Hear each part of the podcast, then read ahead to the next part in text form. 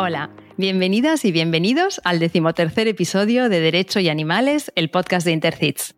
Soy Lucía Arana y os agradezco de corazón que nos acompañéis un día más en esta aventura. Sé que estáis deseando escuchar a la invitada de hoy y yo estoy felicísima de poder hablar con ella, así que no la voy a robar ni un minuto y voy a dar paso a la jueza Pilar de Lara Cifuentes. Hola Pilar, ¿cómo estás? Gracias por compartir este tiempo con nosotras. Muchísimas gracias a ti y a vuestro programa por, la invitación y estoy felicísima de poder acompañaros y al mismo tiempo agradecerte personalmente el, el, enorme trabajo que estáis realizando para con esta labor divulgativa pues ayudar a visibilizar esta violencia silenciosa que se realiza sobre los animales. Por supuesto, pues darte la enhorabuena por los éxitos que habéis conseguido en tan poco tiempo y que seguro que no van a ser los últimos. Gracias. No solamente es con vuestra ayuda, esto es claramente un trabajo, un trabajo conjunto, ¿no? un trabajo en equipo.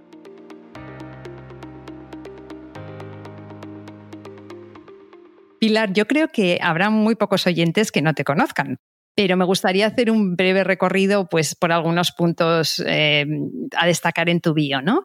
Naciste en Cartagena y además de estudiar música, que luego igual nos cuentas un poco de esto, estudiaste Derecho en Oviedo. Accediste a la carrera judicial en 1998 y realizaste prácticas en Oviedo y en Barcelona.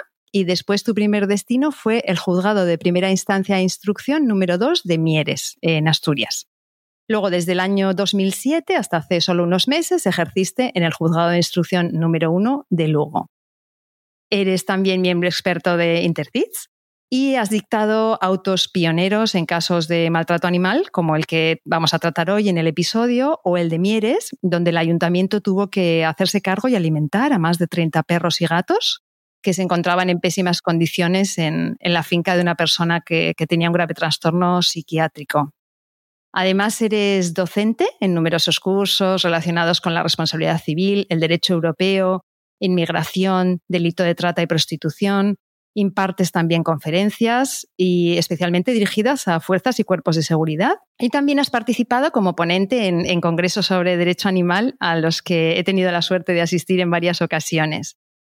Pilar, tú misma te has definido, recuerdo además en una de estas ponencias, que te definiste como una jueza de trinchera una trinchera en la que, bueno, actualmente no, no estás presente, ¿no? De, de, esta forma, porque estás cesada de tus funciones. Entonces, no sé si hay algo que nos quisieras decir sobre este punto? Bueno, pues efectivamente he dejado de ser juez de trinchera. Aclaro que cuando hablo de juez de trinchera me estoy refiriendo a los jueces pues, que estamos en primera línea, ¿no? A los que estamos en juzgados unipersonales, que somos la mayoría de los jueces de, campo, que estamos en contacto directo con los problemas de, de la gente. Y a mí esa visión y esa cercanía que te proporciona, pues en mi caso, el haber estado en un juzgado de instrucción, me gusta mucho porque me permite la posibilidad de conocer de primera mano los problemas, como los del tema del maltrato animal o como el tema de la trata o de la prostitución.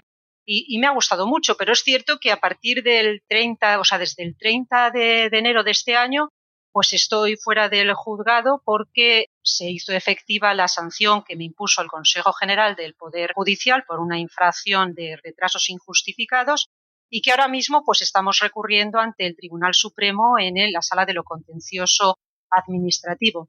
Eh, en una entrevista que ya ofrecí al caballo de Nietz, pues ya expliqué así muy resumidamente cuáles eran los motivos por los cuales nosotros recurríamos y no estábamos conforme con esa, con esa sanción muy resumidamente era porque entendíamos que, por una parte, el Consejo eh, había cometido una, me había impuesto una sanción desproporcionada si tenemos en cuenta las sanciones que se han impuesto a otros compañeros por idénticas infracciones, al mismo tiempo porque el Ministerio Fiscal solicitaba una sanción de tres meses, mientras que a mí se me impuso siete meses y un día. Fíjate, es una sanción así que utiliza un término un poco carcelario, ¿no? Con lo del, con lo del término de un día y luego también por, porque entendíamos que, incurría en desviación de poder. Eh, la inspección pues había cometido ciertos errores eh, importantes, el hecho de que el expediente se inicia de oficio en base a un expediente de seguimiento que realmente nunca existió porque nunca se nos notificó ni a mí ni a los secretarios. En base a ese seguimiento que nunca existió, se decía que eh, nosotros pues habíamos eh, el número de causas que yo tramitaba era exactamente el mismo al que tramitaba cuando se había iniciado ese supuesto expediente en 2015, cuando realmente no es que fuera el mismo, sino que era la mitad. Luego se habían cometido muchos errores importantes por parte de la inspección a la hora de examinar las causas, errores de fecha, se me atribuían errores de tramitación que no son propios de los jueces, retrasos como por ejemplo pues el indebido foliado de los autos o la falta de sellado, que los procedimientos no estuvieran ordenados cronológicamente, cuando eso tampoco es una función propia, propia del juez. Y sin embargo no se tomaba en consideración por todo el trabajo que había realizado como juez de instrucción, librando comisiones rogatorias, declaraciones, es decir, que sometían muchos trámites. Al tiempo que se permitía, después incluso de iniciado el expediente disciplinario, presentar denuncias y quejas a abogados previamente alentados por el propio servicio de inspección, a mí se me denegó toda la prueba que yo solicité para tratar de, acreditar y de mantener mi defensa. Y luego ya cuando el Pleno pues resuelve el recurso de alzada que nosotros interponemos contra, contra la sanción, cuando hablo de nosotros me refiero a mí y a, y a mi abogado Agustín Azparren, pues lo cierto es que para resolver sobre mi punto del día, sobre mi asunto, era el último punto del, orden del día, pues se saltan el orden del día y dejan sin resolver los asuntos que estaban antes que, el mío. A pesar del volumen del expediente, más de 5.000 folios, pues el asunto se liquida en menos de, de 20 minutos, ¿no? Tampoco se tuvo en cuenta que yo no tenía para tramitar estas macrocausas los medios personales y materiales que son necesarios. Pero bueno, no quiero aburrir a, la gente que nos está escuchando con estas, con estas cuestiones porque creo que hoy tenemos que centrarnos en los animales no humanos. No, yo te agradezco, te agradezco, Pilar, que nos cuentes eh, cómo ha sido la situación y cómo está. Y si te parece, le podemos dejar el enlace a la entrevista del diario.es, que, que te agradezco también, y la dejamos en las notas del programa por si alguien también quiere profundizar o tenerlo ahí más a mano, ¿te parece? A mí me parece perfecto porque además en esa entrevista hablamos también de animales no humanos y del tema de la protección del bienestar animal y muchas cuestiones muy interesantes. Fue una entrevista eh, maravillosa. Qué bien, gracias, cómo me alegro. Pilar, hay una cosa que siempre suelo preguntar y es la, vuestra vocación más allá del mundo del derecho, ¿no? Entonces, en tu caso, bueno, la música es que es claramente una de ellas porque disfrutas no solo escuchándola, en, eh, que ahora nos cuentas si quieres, sino también interpretándola, como hemos visto en, durante la pandemia. Entonces, cuéntanos, sí, cuéntanos un poco de la música y cuéntanos si hay alguna otra, otra vocación oculta que no conozcamos.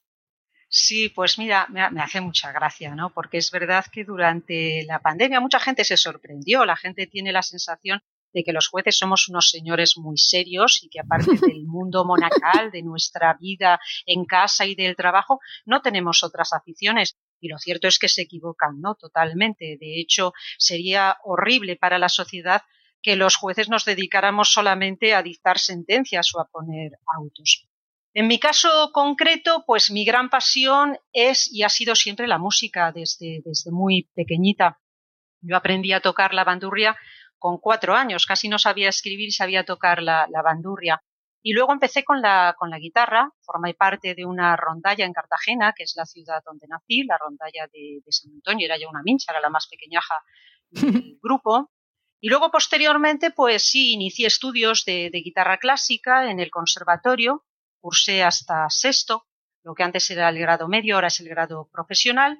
Y ahora pues sigo en ello, pero, pero en plan hobby, ¿no? Toco la guitarra clásica, me adentré también con la guitarra eléctrica, con el jazz. En realidad me gusta la interpretación de todos los instrumentos musicales. Es siempre algo que, me atrajo mucho y que al mismo tiempo pues me, me, dio una formación y una capacidad de disciplina y concentración que luego me ha servido a lo largo del desarrollo de otras facetas de la vida. Me encanta ir de conciertos y de festivales, sobre todo de música heavy y de hard rock.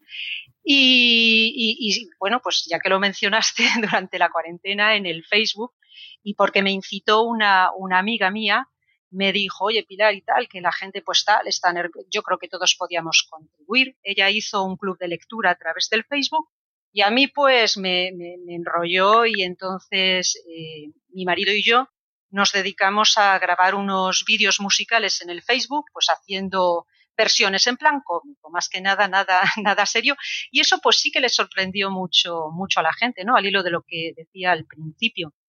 Por otra parte, pues otras vocaciones. Yo, a mí la vocación del derecho, pues no la tuve hasta el mismo momento en el que me fui a, matricular, porque yo siempre quise estudiar medicina. Lo que pasa que no sé por qué motivo, pues eh, en el último momento, al tiempo de hacer la preinscripción, dije, pues no sé yo si voy a soportar la sangre. ¿Y qué hago? Pues, y entonces me metí en derecho, pero porque tenía que hacer algo, ¿sabes? No tenía realmente una, vocación determinada. Luego lo cierto es que con el paso del tiempo la carrera me, gustó, sobre todo a partir de, tercero de derecho, cuando ya vas viendo pues, el procesal, el derecho civil, te vas metiendo. Y una vez que acabé, tampoco tenía muy claro lo que, lo que quería hacer con, con mi vida. De hecho, pues empecé opositando para registrador de la propiedad, pero me resultaba súper aburrido, porque son cosas así como muy abstractas que, no ves. Y ya pues decidí eh, opositar a juez. Y la verdad es que creo que ha sido el, mayor acierto de mi vida porque, porque me gusta mucho, me gusta mucho lo que es la, judicatura y, el trabajo. Otras aficiones, me gusta mucho el ping-pong. Juego el ping-pong al tenis de mesa cada vez que, que puedo, me apasiona me encanta. La verdad es que todo me gusta, sí que todo me gusta. A mí me atrae todo en principio, en principio, ¿no? Qué bueno. Me gusta leer, me gusta el cine, pero no porque conozca ni sepa del tema, sino por, por, simple placer y porque lo paso bien y, me entretengo. Y luego me gusta mucho el, arte urbano. Cuando viajamos, pues vamos a, visitar, tengo un, un, programa, un podcast que bajé en el teléfono móvil que te permite conocer en las ciudades dónde están los murales urbanos más, más chulos. Y entonces cuando viajamos, pues me, encanta verlos. Es un arte que me, que me gusta mucho, me fascina. No sé por qué. qué bueno, Pilar. Es así un poquito. El, mira, el, el ping-pong no lo habíamos tenido, pero habíamos tenido vocación de médico habíamos tenido. Habíamos tenido músico de rock, Emanuel Molina, médico. Sí, que con Manuel he tenido oportunidad de hablar de esta afición que tenemos en común. Médico teníamos al fiscal em, Javier Rufino, o sea que tenéis algunas cosas algunas cosas compartís. Y quizás al final, cuando en, un tiempo podemos hacer ahí un poco de investigación, ¿no? A ver cuáles son las vocaciones secretas de nuestros operadores jurídicos. Fíjate. Me encanta. Oye, Pilar, entonces, eh, bueno, antes de empezar a hablar del caso, si quieres, nos puedes contar un poquito sobre el significado de, los animales en tu vida y también sobre el guapo de Rufo. pues sí, la verdad es que es muy guapetón. Mira, eh, yo siempre digo, me, me defino como una familia interespecie.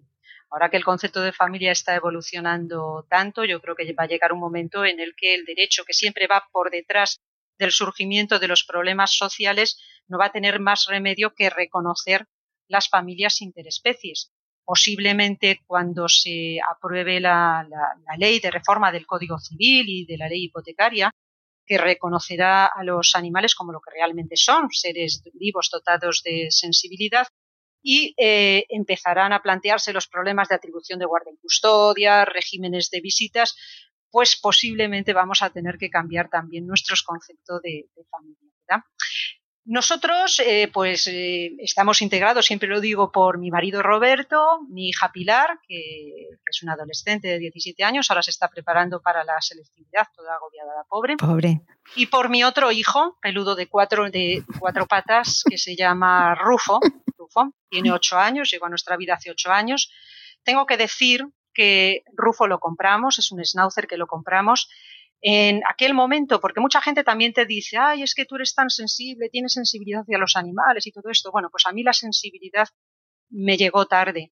Quiero decir que eh, yo siempre muy, fui muy consciente de que no está bien maltratar a un animal, pero era completamente ajena a otro tipo de problemas que también significan maltrato, como los de eh, la cría indiscriminada, como las explotaciones industriales ganaderas, todo eso llegó a mi vida en un momento posterior como consecuencia de la realización de mi trabajo, al meterme con temas de delitos medioambientales, contra la flora, la fauna, fui conociendo eh, que el maltrato animal no radica únicamente en eh, no lesionar física o psíquicamente a un perro, a un gato, sino que hay más vertientes.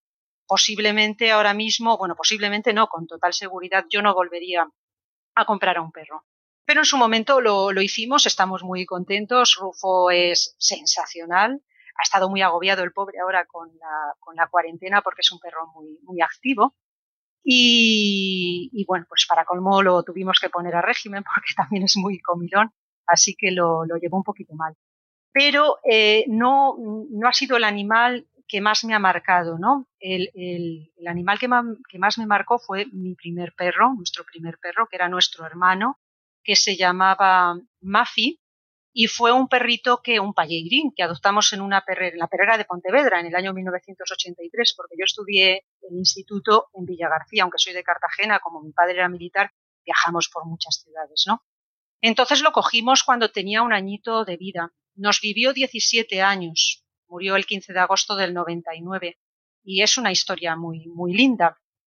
Mi padre, pues era un gran amante de, de los perros y entonces él, aparte, él sí tenía una sensibilidad especial, no solo hacia todo el ser, hacia todos los seres vulnerables.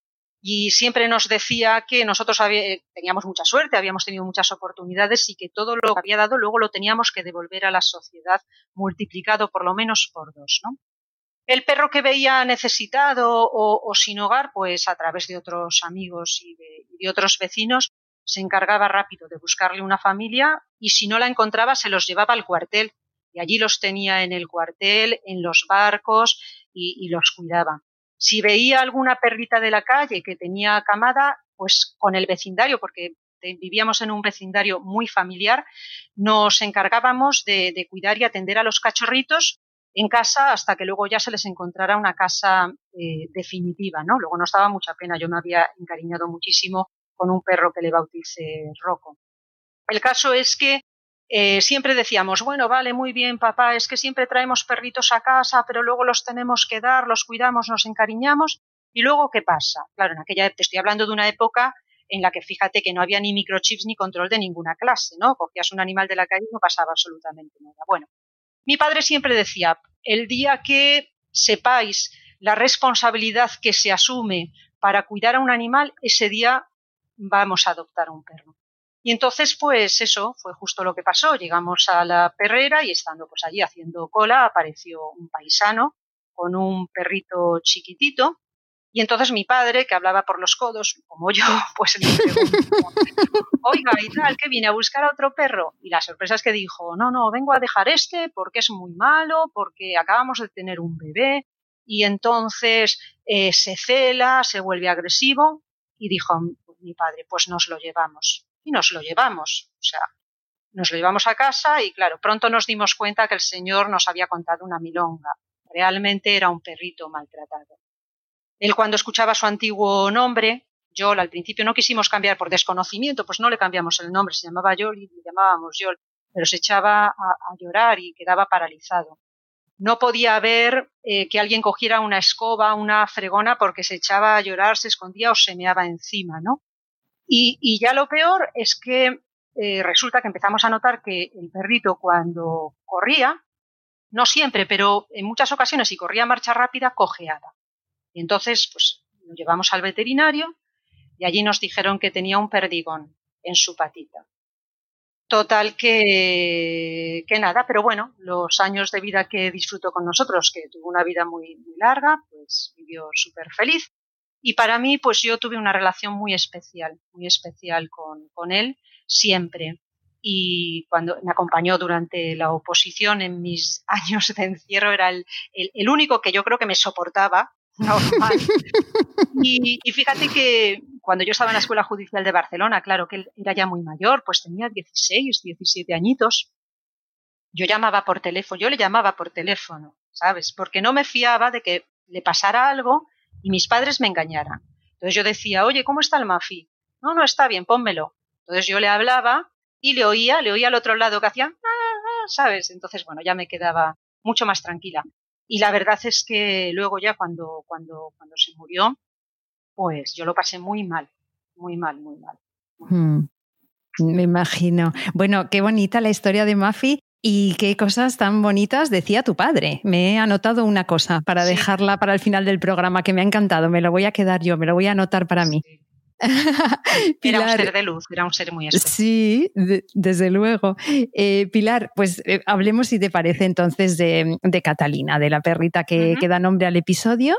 Y si quieres, cuéntanos, era noviembre de 2017 y Catalina era, era una cachorrita. Entonces, ¿qué ocurrió? Cuéntanos seis tú. Seis meses, seis meses. Bueno, pues mira, yo eh, recuerdo siempre este caso, eh, no, no, no es quizás el más horrible, ni el más lamentable, ni en el que lo he pasado peor, pero eh, siempre lo nombro porque es el que me permitió, el que me descubrió realmente lo que es el maltrato animal y las deficiencias que presentaba el ordenamiento jurídico español pues, en materia de protección de maltrato animal y además es el caso que suelo llevar cuando doy algún curso o alguna conferencia para tratar de, explicar lo que se hace bien y lo que se hace mal ¿no? en, esta, en esta materia. Bueno, yo te cuento así un poquito lo que pasó y luego ya si quieres concretamos algunos aspectos eh, procesales. Bueno, pues esto fue el 1 de noviembre de 2017 en una calle de bastante afluencia de Lugo, eh, serían, pues no sé, las seis y media de la tarde y de repente, pues la perra Catalina, que tenía seis mesitos de aquella, un cachorrillo, se precipita al suelo de, la calle, pues desde la ventana de uno de los pisos de la calle. Nunca pudimos determinar siquiera desde qué, desde qué ventana o desde qué piso se llegó a producir la caída. El animal cae a los pies de una mujer que en esos momentos pasa por ahí, que es la que da aviso a la policía, la policía acude al lugar junto con personal de la protectora, se hacen cargo del animal y bueno, lo trasladan al hospital Rof Codina de Lugo. Aquí en Lugo somos muy afortunados de contar con uno de los mejores hospitales veterinarios de, de toda España. Bueno, a consecuencia de la precipitación, la perra que no tenía ni microchip, ni estaba inscrita en ningún registro, ni contaba con cartilla de vacunación, resulta malherida y presenta fractura de ambos fémures hay que intervenirla quirúrgicamente.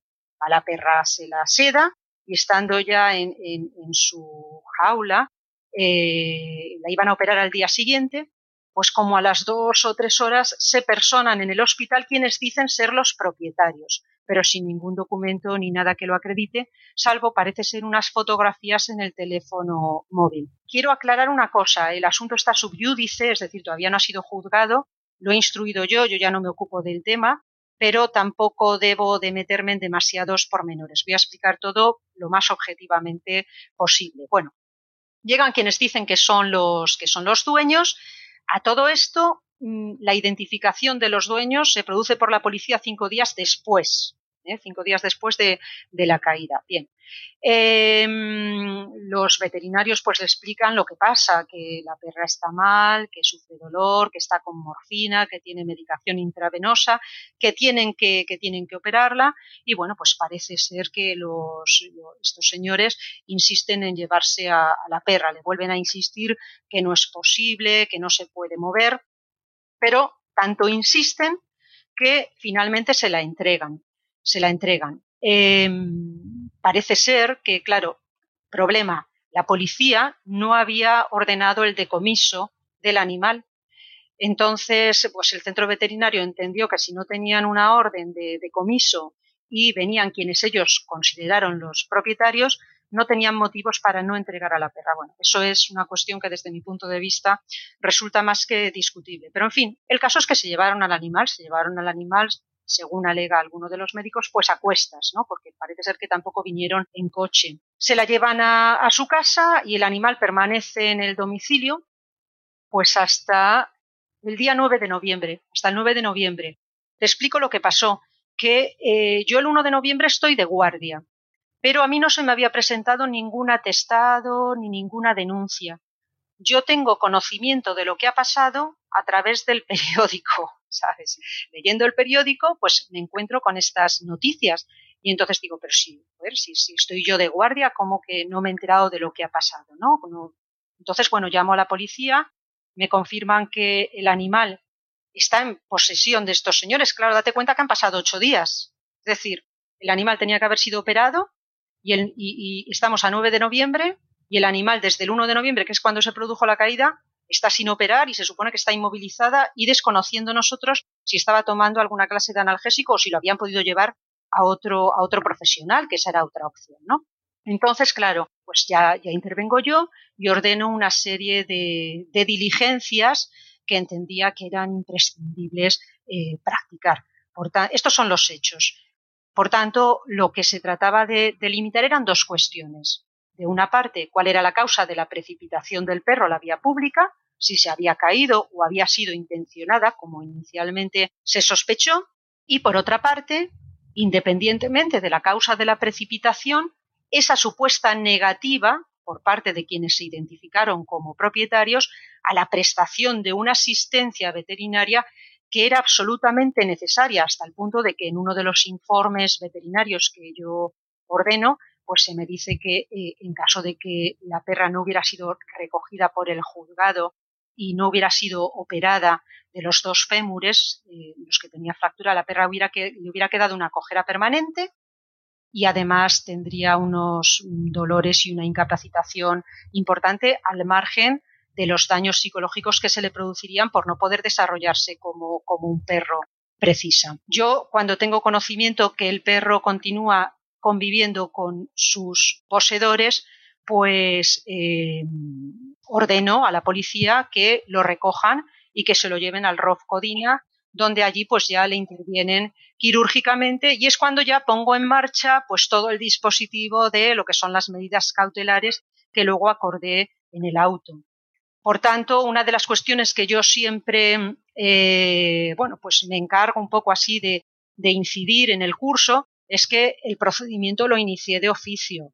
¿eh? no se inicia ni por denuncia ni por atestado. Es raro. Lo normal es que se inicie de las otras formas. Pero bueno, la noticia crimini le puede llegar al juez por cualquier vía y como es un delito que es perseguible de oficio, yo acordé su iniciación de oficio. Y esto lo digo siempre a la policía en el sentido de que muchas veces tienen que ser proactivos. Tampoco pueden estar esperando a que venga la gente y presente la denuncia y les den el atestado mascado. Quien tiene la obligación de investigar es la propia policía y sobre todo al hilo muchas veces de los delitos que estamos viendo que se están cometiendo a través de la, de la Internet.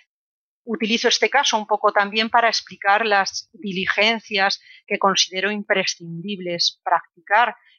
Imprescindible y fundamental suelen ser la inspección ocular.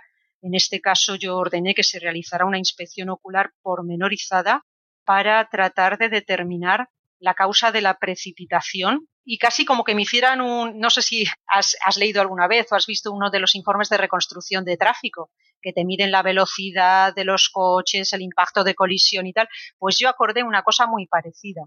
Teniendo en cuenta que supuestamente se precipitó desde tal, tal, desde tal ventana, calculen eh, si es posible que pudiera haber caído la velocidad. Bueno, un montón de, cuestiones eh, físicas y, finalmente, eh, pues a pesar de todos los intentos, la instrucción eh, fue compleja. Parece mentira, pero fue una instrucción compleja porque, bueno, yo lo expliqué en el auto, creía que eh, las diligencias policiales que se habían practicado al principio eran insuficientes y que ahí se perdió un tiempo preciosísimo porque se tardó en identificar a los propietarios, se tardó en identificar a los testigos, no se realizó a finitio una inspección ocular y ahí perdimos mucho tiempo. Luego llamamos a testigos, testigos que se, que se contradecían y lamentablemente no pude llegar a la conclusión de si la precipitación fue accidental o fue intencionada. Yo tengo mi propia hipótesis que también la plasmé en el auto Acordé, por cierto, también un informe etológico. La segunda diligencia muy importante que siempre se tiene que acordar en materia de maltrato animal es el informe veterinario, no solo para determinar lesiones físicas, sino también psicológicas. Pero en este caso fui un poquito más allá y ordené un informe etológico que me ayudara a concretar si son habituales los intentos suicidas en perros, ¿no? Un poco para ver si era posible la precipitación voluntaria. Y la etóloga llegó a la conclusión, teniendo en cuenta las características psíquicas de los perros, la característica física de esta perra y el lugar de donde supuestamente se había precipitado, que en su opinión el animal no se precipitó voluntariamente. Pero bueno, daba igual porque no teníamos tampoco autor. Eso fue un poquito lo que era el caso. Claro, bueno, te estoy escuchando y de verdad es, que es como una película. El, quizá nuestros oyentes desconocen, no sé si lo hemos dicho al principio, que también los propietarios de, entre comillas, de, de Catalina vivían en una casa ocupa, ¿no? Entonces igual también por eso era difícil saber el piso. Bueno, em, mira, costó mucho porque de entrada cuando fue la policía local sí que es verdad que cuando les llaman tratan de identificar a los propietarios. Entonces eh, acceden al, edificio y eh, no, no, les abre nadie, pero en el tercer piso creo recordar que era el tercer piso, se escuchaban ladridos de un perro y el tercer piso tenía, eh, sí que tenía una ventana a la que le faltaba el cristal. Entonces, desde el principio, ellos pensaban que el perro se tenía que haber caído desde allí porque además era donde supuestamente había señales de, de presencia física, ¿no? ya que se escuchaba un perro ladrar. Pero luego empezaron a practicar declaraciones testificales y unos decían que lo habían visto caer de un lado, otros que de otro. Eh, de la ventana de la que se suponía que se había precipitado, bueno, pues se hicieron algunos estudios, lo que antes te comentaba, no parecía que fuera posible por el tipo de, abertura. Luego eh, había ciertas contradicciones también con, las manifestaciones que podían dar los, los imputados. Y el caso es que eh, no pudimos, no, no, no se concretó. Hmm. Pero sí que es verdad que era un matrimonio ocupa.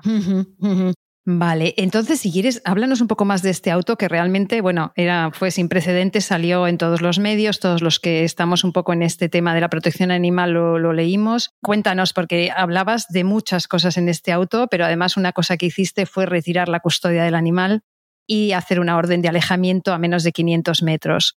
Explícanos, Pilar. Bueno, pues una vez que eh, el, el 13 o el 14 de noviembre fue, ya no recuerdo muy bien la fecha, en todo caso, el animal ya estaba, ya estaba seguro porque estaba en el hospital Rofcodina, bueno, pues había sido ya intervenido quirúrgicamente y se estaba recuperando de sus lesiones. Y una vez que ya tuve lo que yo consideré indicios suficientes como para adoptar estas medidas cautelares y, por supuesto, ya había recibido también en declaración a los investigados y había escuchado su, su versión, pues decidí que tenía que adoptar eh, pues lo que tú dices, medidas de protección para, para esta perrita ante el riesgo de que una vez eh, que, le dieran el alta hospitalaria tuviera que volver a, manos de, sus propietarios y de sus investigados en un momento en el que tampoco se sabían ni las circunstancias en las que vivía la perra ni tampoco las circunstancias de la caída, ¿no?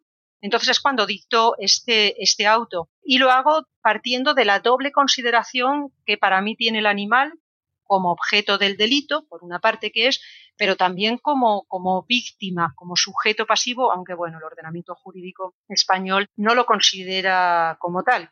Y, lo hice prescindiendo de estas discusiones jurídicas en las que siempre nos perdemos los juristas acerca de cuál es el bien jurídico protegido, que por otra parte tampoco considero que fuera necesario para adoptar estas medidas.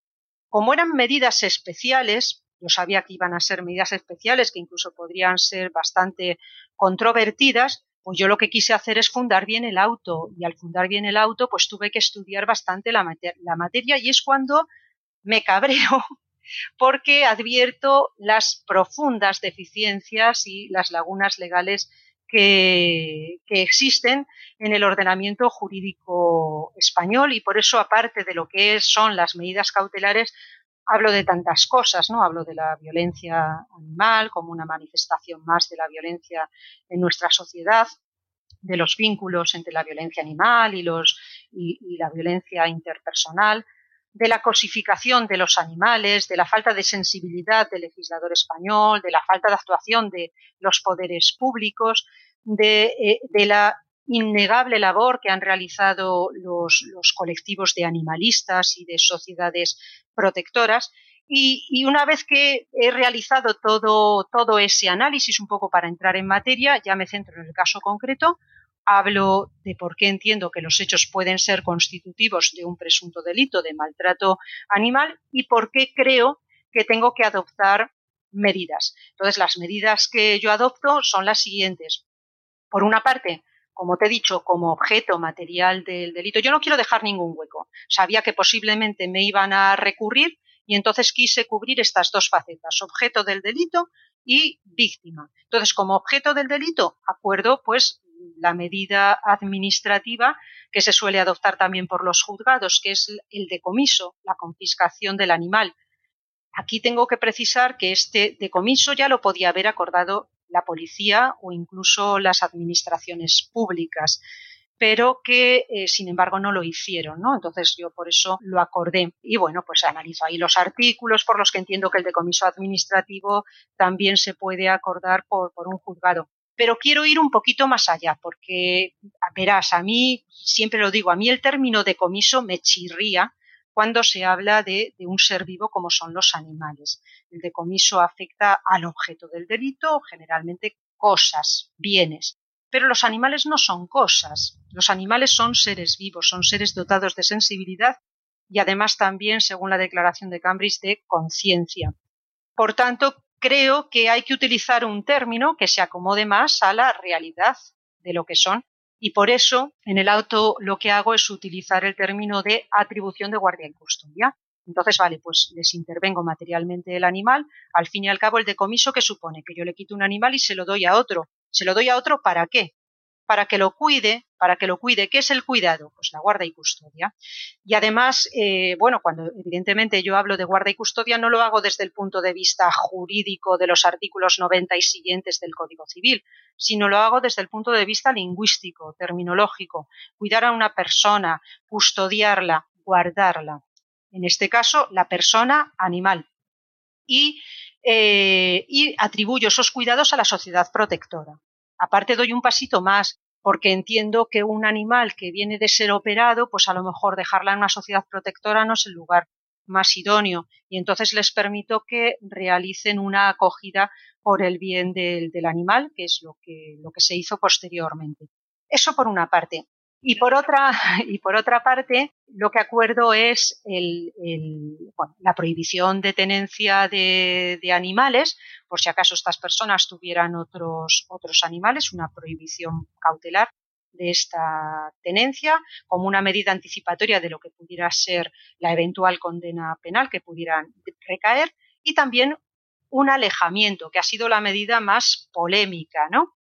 Eh, ¿En qué me basé? Bueno, pues yo cuando examino todo esto, pues me doy cuenta que a diferencia de lo que sucede con las medidas cautelares de las personas que están reguladas y expresamente previstas en, en la ley de enjuiciamiento criminal, nuestro texto procesal no recoge medidas cautelares explícitas para los animales.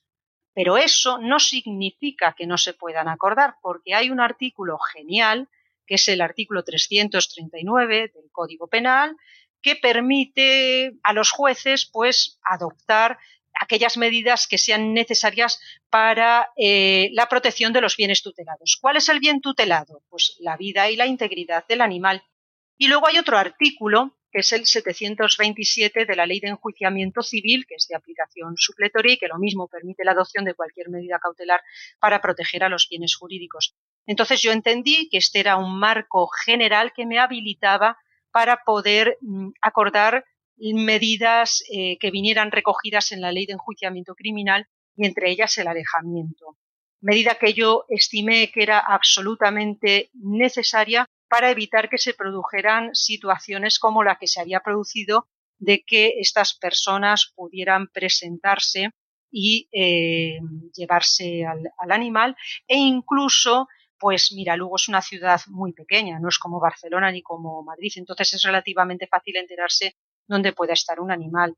Y yo, bueno, pues consciente que los animales sufren y también tienen tensión emocional, pues quise evitar este, este contacto, que el contacto pudiera perjudicar al animal. Aparte que el alejamiento lo extendí también a la Sociedad Protectora de Animales y al Hospital Rofcodina, ¿no? Y bueno, fueron, las medidas que, que, acordé. Me gustaría mencionar, ahora que estabas diciendo lo de la protectora, mm, también hacer una pequeña mención a la importancia, eh, en este caso, como en otros que hemos comentado en el programa, de la protectora y de las casas de acogida, ¿no? Que siempre tienen un papel fundamental en estas cosas y que sin ellas, de alguna manera, no se podría haber hecho haber hecho. O sea, no se puede hacer muchas veces los. No, no, es que sin ellas, sin ellas estaríamos perdidas, porque bueno, no sé si luego tendré oportunidad de hablar un poquito de, del principal problema que, tiene, que tenemos en nuestro país, que es que no hay políticas públicas por parte de los poderes de las administraciones en materia de protección del bienestar animal. Se dictan muchas leyes muy bonitas que quedan en papel mojado porque no van acompañadas de dotación presupuestaria. Entonces es muy fácil decir sacrificio cero, es muy fácil decir vamos a recoger a todos los animales y los ayuntamientos tenéis que recoger a todos los animales, pero luego si no hay dinero o el dinero no se invierte bien o no se hacen los necesarios programas de esterilización, adopción responsable, etc., pues eso tampoco sirve absolutamente de nada y ahí están las sociedades protectoras para cubrir esas lagunas que tendrían que cubrir los poderes públicos. Exacto, exacto. Y las casas de acogida, como hacíais vosotros de pequeños acogiendo a los animales. Em, después, de Pilar, posteriormente, la audiencia provincial anuló algunas de estas medidas adoptadas. Entonces, Explícanos por qué, cómo siguió la cosa y, qué te pareció a ti esta decisión. Bueno, hombre, a los jueces esto que nos lleven la contraria no nos suele, no nos suele agradar mucho. Bueno, ni a nadie, ¿eh? Pero, pero bueno, eso es un indicio de que el sistema funciona. Los jueces no vamos por libre y estamos sometidos a los controles de legalidad, aunque hoy por hoy sigo pensando que la resolución acertada era la mía.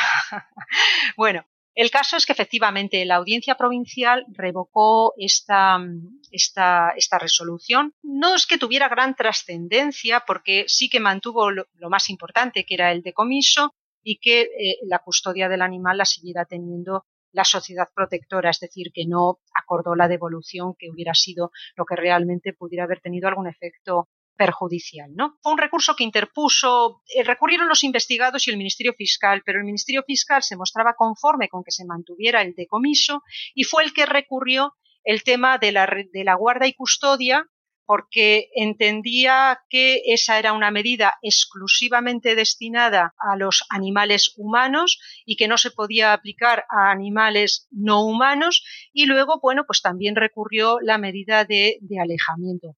En cuanto al tema de la, bueno, y en estas dos cuestiones, pues la audiencia provincial le dio la razón. En cuanto al tema de la guarda y custodia, vinieron a decir que efectivamente, que esta era una medida exclusivamente para los, para los humanos. Yo pues no, no, estoy, no estoy de acuerdo. Insisto en que es una disquisición eh, no solo terminológica, sino también filosófica. Eh, los, los, los animales son seres vivos y que tienen unas necesidades que cubrir si yo te retiro a ti un animal y se lo doy a otra persona, lo que hago es retirarte sus cuidados para dárselos a otra persona. Eso es una guarda y custodia. Yo no estoy mencionando el régimen jurídico legal de los artículos 92 y siguientes del Código Civil, porque ya sé que eso solamente se aplica a los seres humanos. Y luego también había una cuestión muy importante, y es que eh, la guarda y custodia impone una obligación un plus, un plus al cuidador que no impone al depositario en el caso del decomiso. El depositario en el caso del decomiso tiene una obligación de conservar. Sin embargo, quien asume la guardia y custodia no solo tiene una obligación de conservar, sino que tiene una obligación de proteger y de desarrollar. Es decir, que son unas obligaciones muchísimo más importantes y una responsabilidad eh, mayor. En cuanto al tema del alejamiento, lo que decía el Ministerio Fiscal es que, de acuerdo con el artículo 13 de la Ley de Enjuiciamiento Criminal, solo se podía aplicar a los, creo que decía, a las víctimas humanas. Y claro, si uno lee el artículo 13 de la Ley de Enjuiciamiento Criminal, no habla de víctimas humanas, habla de ofendidos y perjudicados por el delito. Y en un delito de maltrato animal, ¿quién es el perjudicado? El animal. Por consiguiente, yo creo que fue una eh, decisión errónea. Eh, es más, había un auto de la Audiencia Provincial de, Valencia anterior a nuestra resolución de 2017 también creo que era, que expresamente reconoció al confirmar también una medida cautelar de Valencia que los animales podían tener el estatus jurídico de perjudicados. Y luego, por otra parte, decía que el artículo 544 bis de la Ley de Enjuiciamiento Criminal, que era donde se regulaba el alejamiento, pues que son medidas que solamente se prevén para los determinados artículos, determinados tipos penales que son propios de los delitos de personas y que no está recogido el delito de maltrato animal. Y yo lo que entendía es que yo simplemente me estaba remitiendo a la medida, no al delito. Bueno, son cuestiones jurídicas que tampoco tenían trascendencia práctica, ¿no? Pero entonces, una vez que se anula esa medida de alejamiento, ¿qué ocurre con Catalina? Es decir, ¿dónde está Catalina actualmente? Catalina, como se siguió manteniendo el, decomiso, pues Catalina siguió con la sociedad protectora, si bien, como ya te había comentado al principio, les habíamos facultado, siempre lo hago en todos los autos, que eh, les habíamos facultado para que eh, si consideraran adecuado para el bienestar de, la perra, a mí me parece que es lo lógico. Una perra que está operada no puede estar en una mm, jaula y en unas dependencias como además tiene la Sociedad Protectora de Lugo. Entonces, que podían darlo en, acogida.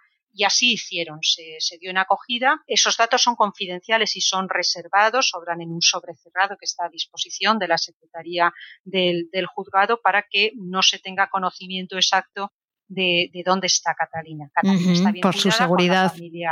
Es, y por su seguridad. Y, por, la, seguridad de la familia de la familia. Claro. ¿Y estos, estos eh, propietarios de Catalina tenían otro animal? ¿Puede ser que yo lo haya leído en algún sitio? ¿Margarita? Sí, ellos tenían otro, otra perrita, efectivamente, llamada Margarita, y, bueno, que también fue decomisada porque también se confirmó, lo que sí que se hizo fue confirmar la eh, tenencia, la prohibición de tenencia cautelar de animales. Entonces, pues le retiramos también eh, ese animal que descubrimos que también, que también tenían y lo mismo, pues creo, creo que está en, acogida. Quiero decir un dato. Eh, paralelamente al caso Catalina, poco tiempo después tuvimos también otro perrito, Yanko, que también se precipitó. Me acuerdo perfectamente, impresionante. Bueno, pues en ese caso yo también había acordado, no acordé el alejamiento, pero sí acordé la prohibición de tenencia y acordé la atribución de guarda y custodia. Y ahí no me recurrieron. Ahí él era otro fiscal distinto y entonces el otro fiscal no, no recurrió. Se ve que ese fiscal vio que la medida era adecuada, ¿no? Pilar, en el, en el auto, eh, aparte de todas las cosas que has comentado, dices también que es necesario dotar de rango constitucional a la protección de los animales, o sea, en la Constitución, entiendo, ¿no? Entonces, ¿cómo se hace esto? Y no sé si en otros países es el caso. No sé, yo tengo igual en Alemania, ¿puede ser? Sí, sí. Eh, a ver, yo no soy experta en derecho comparado ni en derecho internacional, pero bueno, por lo que he leído, sí que es verdad que hay muy pocos países, pero los hay, que den rango constitucional a la protección animal. Entre esas constituciones están, creo, Alemania, Suiza y Austria, que proclaman la protección de los animales. No sé si habrá alguna más. En el marco español, la Constitución no incluye mención expresa al bienestar ni a la protección de los animales, sino que eh, se ha venido considerando que puedan estar protegidos dentro del artículo 45 de la Constitución cuando habla de la protección al medio ambiente pero claro, eh, sin perjuicio de que todos somos medio ambiente, porque también los seres humanos estamos relacionados con el, con el medio ambiente, sí que requieren otro reconocimiento expreso, ¿no? Por lo menos desde mi punto de vista. Para mí sería, a ver, no es imprescindible, pero creo que sí sería importante que gozaran de esta protección constitucional porque sería un reconocimiento expreso que se les daría y también porque bueno, entiendo que su encaje dentro del derecho a disfrutar de un medio ambiente adecuado, como se recoge en la Constitución, no hace más que proclamar la visión antropocéntrica del, hombre, es decir, ¿quién tiene derecho al disfrute de ese medio ambiente? Nosotros. Por otra parte, también creo que sería importante porque permitiría, eh, o, al menos em, permitiría reducir ese ámbito de limitaciones y de excepciones que también explicó Ana Mula en la entrevista que le hiciste. ¿Comprendes? Cuando se contrapone mm. la protección animal con valores que están reconocidos en la Constitución, como la tradición, la religión, las costumbres, la cultura. Bueno, pues si a lo mejor lo situamos al mismo nivel de protección constitucional, ya ese debate no, no existiría, ¿no? Pero bueno, creo que mm, eh, eso es muy costoso porque eh, la reforma constitucional pues exige un, procedimiento que es difícil y no creo que vayan por ahí los tiros. Sí que es muy necesario que de una vez por todas, por supuesto, se apruebe la modificación del Código Civil que desde el momento en el que reconozca a los animales como seres sintientes, seres dotados de sensibilidad, va a provocar cambios estructurales, legales importantísimos eh, de muchas normas. Nos veremos posiblemente forzados también a reformar el Código Penal, donde muchos delitos, por ejemplo, los delitos contra el patrimonio, si queremos castigar el hurto de un animal, tenemos que considerarlo como una cosa, tenemos que considerarlo como una cosa, con el problema de que además, como tiene un límite, si resulta que eh, no supera los 400, estamos cuantificando la vida y eso, eso no, no puede ser. Es muy necesario aprobar la ley marco, eh, la ley integral de, de protección animal y, por supuesto, a mí lo que me gustaría es que de una vez por todas se suscitara el debate sobre el estatuto jurídico del animal que se le reconociera como sujeto de derecho y como y que se le reconociera su personalidad jurídica. Pero bueno, no sé si yo viviré para, para verlo. Bueno, no sé si viviremos para verlo, Pilar, pero que vamos a seguir apretando, de eso no lo dudes. Mientras estamos aquí, nosotras seguiremos apretando en esa dirección. Hay otra cosa que dices en el auto que he sacado extraído y me gustaría saber si aún lo ves igual. Dices que el panorama resulta desolador. Es una cita. ¿Cómo lo ves, Pilar? ¿Sigue estando tan desolador? ¿Crees que vamos mejorando? Creo que se ha mejorado y, se ha cambiado bastante.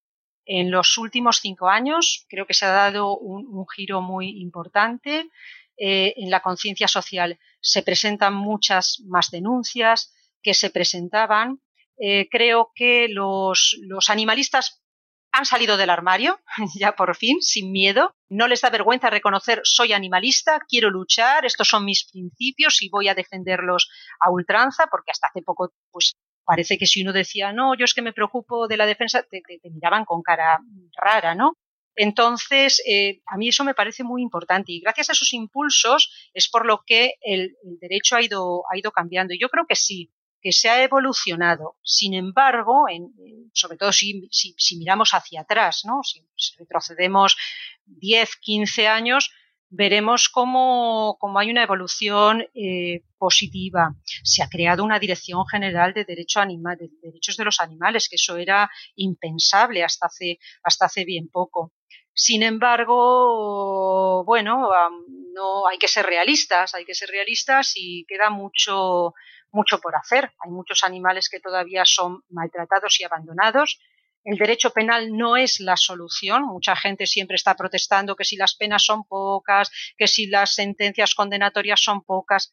A ver, es que el acento no hay que ponerlo en el derecho penal porque la justicia penal no es una justicia restaurativa, es una justicia vengativa, punitiva y, ojalá fuera resocializadora, ¿no? Pero sobre todo no restaura los derechos de, la víctima. Entonces, donde tenemos que poner verdaderamente el acento, la importancia y nuestras reivindicaciones es en el, eh, en el terreno de la prevención, de la prevención y de la educación. Y ahí es donde yo te decía que eh, pues a mí me, causa un poco de, de, tristeza ver en cierto modo la pasividad de los, de los poderes públicos aunque también se ha evolucionado y es verdad que cada vez hay mayores cursos de, formación hacia funcionarios policiales, funcionarios administrativos, operadores jurídicos, veo que la administración todavía eh, no, no da el aprobado en materia de inspección y de control. A veces les sentencias y dices, Dios mío, empiezas a ver los relatos de hechos probados. Le inspeccionaron el 15 de noviembre de 2011. Al mes siguiente otra inspección. 30 inspecciones le hicieron. Oiga, ¿y ha sido necesaria una denuncia penal para que le cierren el chiringo? No es lógico, no es lógico. Si la Administración realmente cumpliera con su deber, creo que las cosas funcionarían. Por supuesto, tienen que, que, dotar a los ayuntamientos. Las administraciones están delegando en los ayuntamientos cuestiones importantes como la de recogida de animales, gestión de las, de las sociedades protectoras, pero al mismo tiempo hay una falta de formación enorme entre, en los propios eh, operadores de, los ayuntamientos, alcaldes, concejal de medio ambiente, sobre todo en ayuntamientos pequeños, que es donde por lo menos en Galicia se producen numerosas situaciones de maltrato bueno, pues por abandono, que no se identifican como tales porque está muy normalizado que un perro esté encadenado o se le dé de comer mendrugos de pan, cosas, cosas de ese tipo, ¿sabes? Hay falta de, no hay, no hay un cuerpo de veterinarios forenses, que sería importantísimo, un registro de, animales, un registro estatal, como el registro de, de, vehículos, donde quede pues toda la trayectoria del animal y por todas las situaciones, propietarios, vicisitudes que han pasado pues no sé, así a bote pronto es lo que, lo que se me ocurre. Mira, ahora cuando estabas hablando de las administraciones, me he acordado em, de, un, de una iniciativa muy chula, que igual la conoces ya, que es el IPA con tres Ps, el Instituto de Políticas Públicas de Protección Animal, que es precisamente un lugar en donde las administraciones, em, los técnicos, todas las personas que están en ayuntamientos, estas personas que están en contacto directo con el problema, pueden formarse, porque claro, al final les exigimos tener una formación y a veces tampoco se la, se la proponemos, ¿no? Se la proporcionamos. Exacto. Entonces, es, eh, bueno, pondremos el enlace también en las notas del programa, porque yo cuando vi la creación de esto me pareció como de esas cosas que. No solo lo conozco, sino que he sido alumna porque hace poco he hecho un curso de, ¿eh? ¿cómo se llamaba? Convivencia responsable de animales en tiempos de coronavirus. Vale, o sea, ah, o sea que estás ahí. Vale, vale, pues pondremos el enlace. Sí, muy interesante, por Sí, ¿verdad? Vale, pues pondremos el enlace. Mira, esto no, esto no estaba previsto mencionarlo, pero me encanta porque me parece un tema de estas cosas que, la gente le, va, le, va, a ir muy bien saber, ¿no? Claro.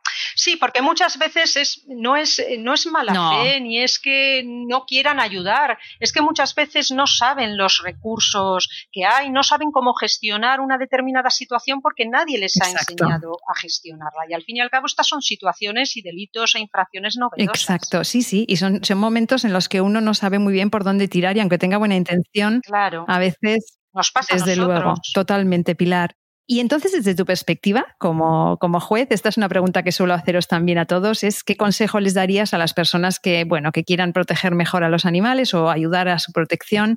Bien en el ámbito legal, bien en otros ámbitos, bueno, lo que tú quieras, donde, donde a ti te parezca que, que, pueden, que les puedes aconsejar. Yo creo que, que todos, todos podemos hacer algo si realmente tiene interés. Primero, como ciudadanos, con pequeños gestos que no nos cuesta absolutamente nada, podemos ayudar al medio ambiente y también a los animales, pues no sé, autorregulándonos los, los productos que consumimos, a través de, la reutilización pues de, nuestras bolsas de cuando vamos al supermercado, restringiendo los plásticos que acaban pues, desgraciadamente en el, en el mar. Y ya si alguien así pues quiere dedicarse más específicamente al cuidado, a la protección de los animales, pues que sepan que hay muchas muchos ámbitos ¿no? donde poder participar, ya sea como voluntario en protectoras para pasear a los perrillos, eh, cuidando las colonias felinas, eh, aportando donaciones. Pues mira, en esta cuarentena no he salido tanto de vinos y me he ahorrado 200 euros. pues voy a donarlo a la protectora, que les va a venir muy bien, por ejemplo, ¿no?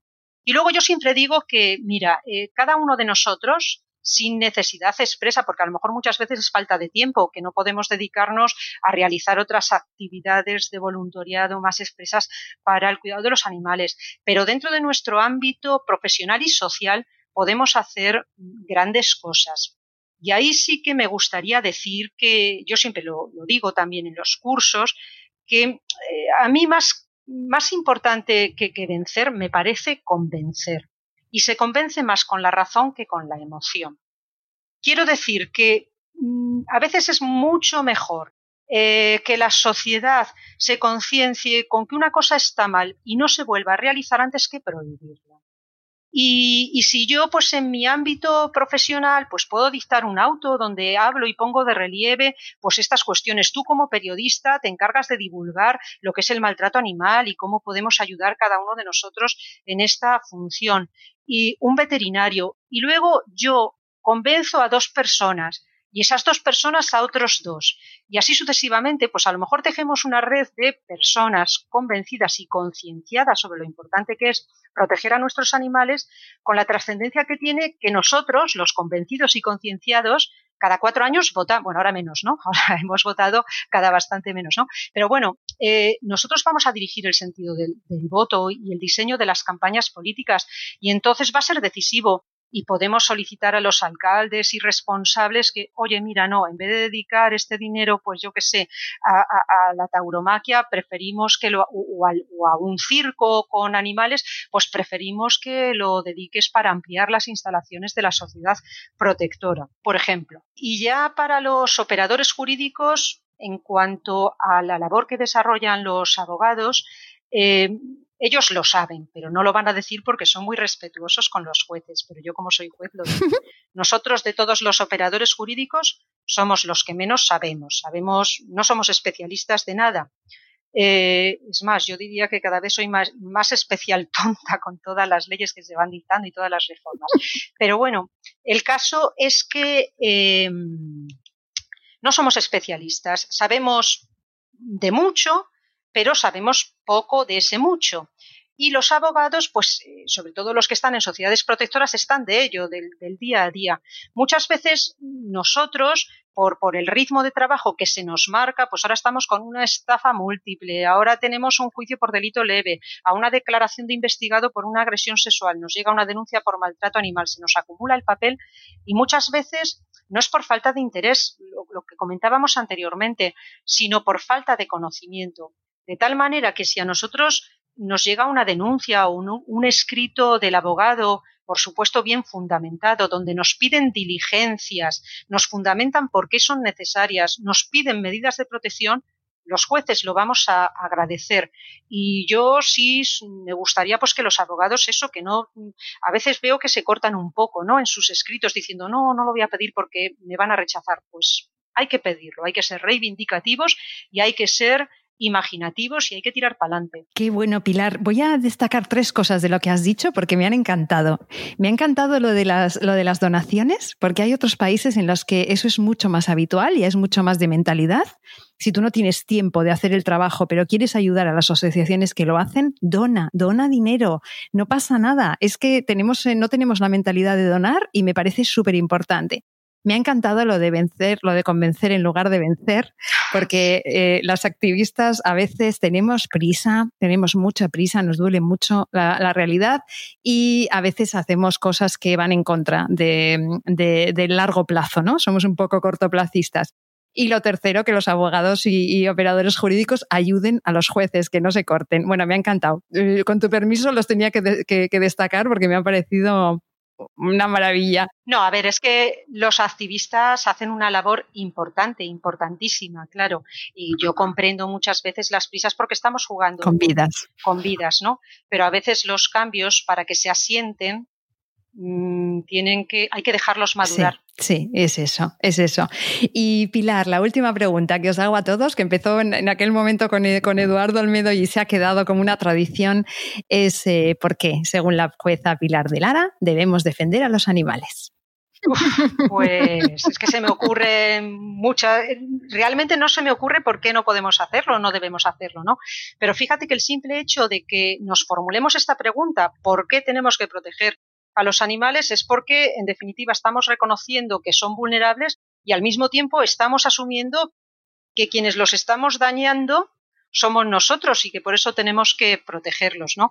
Entonces yo creo que la respuesta es eh, porque podemos, porque debemos y porque además se lo debemos. Eh, nosotros durante, bueno, pues durante siempre, iba a decir durante un tiempo, no, durante siempre, y por esa concepción antropocéntrica que, tenemos, en que, bueno, alegamos nuestra superioridad moral e intelectual, somos los, los másters del universo y alegamos nuestra superioridad moral e intelectual para cargarnos todo aquello que consideramos que son inferiores en base a un criterio tan peligrosísimo como es el de, de la inteligencia, hemos destruido y hemos causado muchos males. Entonces, creo que esa misma inteligencia tiene que ser utilizada para, eh, pues, para resolver esos males y esos problemas eh, que hemos creado nosotros mismos, ¿no? Em, bueno, pues es un poco paradójico. Nosotros los estamos destruyendo, los estamos maltratando, pero al mismo tiempo somos su única tabla de, náufragos, somos su única esperanza. Eh, yo creo que el peor, a ver, con un ejemplo, pues eh, te diría que nosotros somos el peor virus que existe sobre el planeta. Yo le llamo humanitis. pero la vacuna también, la tenemos nosotros. Entonces es, nuestro, es nuestra obligación. Ay, Pilar, ¿cómo me ha gustado este episodio? Mira, lo tengo que decir, porque de verdad, es que te, estoy, te estaba escuchando, bueno, me, ha encantado, de verdad. Eh, por mi parte tenemos que ir cerrando, me da mucha pena porque de verdad que lo está disfrutando un montón. Yo también, sí. ¿Te ha gustado? Qué bien. Sí, hombre, me hubiera gustado hacerlo en Barcelona, ya lo sabes, pero además a mí Barcelona me chifla. Pero bueno, en otra ocasión ya, ya nos veremos y nos Ya veremos, ya veremos. Larga vida al podcast. Bueno, igual acabo por ahí. Igual acabo en Barcelona, yo encantada. Exacto, tú sabes que aquí te estaremos esperando con los brazos abiertos y te doy las gracias de todo corazón, de verdad, Pilar, por habernos dedicado este rato y te digo hasta muy pronto. Sí, pues muchísimas gracias. Una cosa muy importante, me vas a matar, pero tenía que aclarar que en el tema de Catalina, eh, finalmente yo dicté el auto de continuación de proceso penal por delito de maltrato grave, menos grave, y la audiencia provincial lo revocó y ha considerado que es un delito de carácter leve, ¿eh? que se juzgará como un delito leve. Bueno, creo que era importante la aclaración. Perdóname. Sí, es otra de las cosas que la audiencia provincial modificó. Ahí lo dejamos, es muy importante, sí, sí. Lo dejamos así como nota al final. Y nada, te vuelvo a despedir, Pilar. Muchas gracias. Hasta muy pronto y muchas gracias. A vosotros, un abrazo.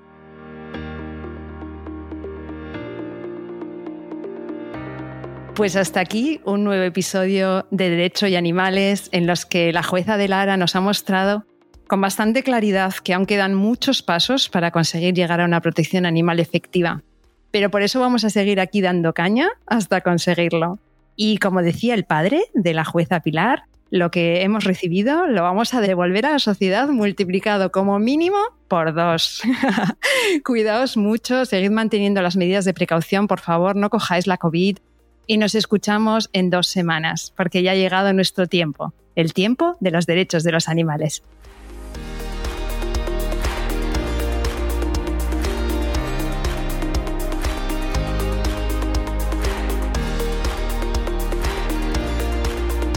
Nación Podcast te agradece haber elegido este podcast.